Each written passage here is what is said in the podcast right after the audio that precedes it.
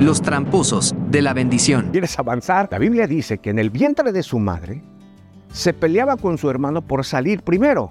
Y de ahí viene que lo tomó del talón, lo jalaba para él salir primero. Ya te imaginarás, ¿no? En fin, él fue el menor. Él hace un voto y también tramposo.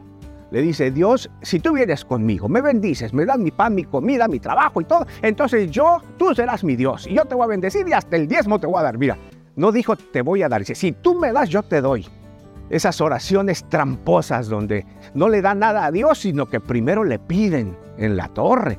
No estoy muy de acuerdo yo con esas, aunque algunos bendicen ese tipo de oraciones. En fin, Dios tiene algo especial para él. Para un tramposo no hay más que otro más tramposo. Y así fue. El suegro del el papá de la chica, es un tramposo mucho más que él. Y vaya que si trata.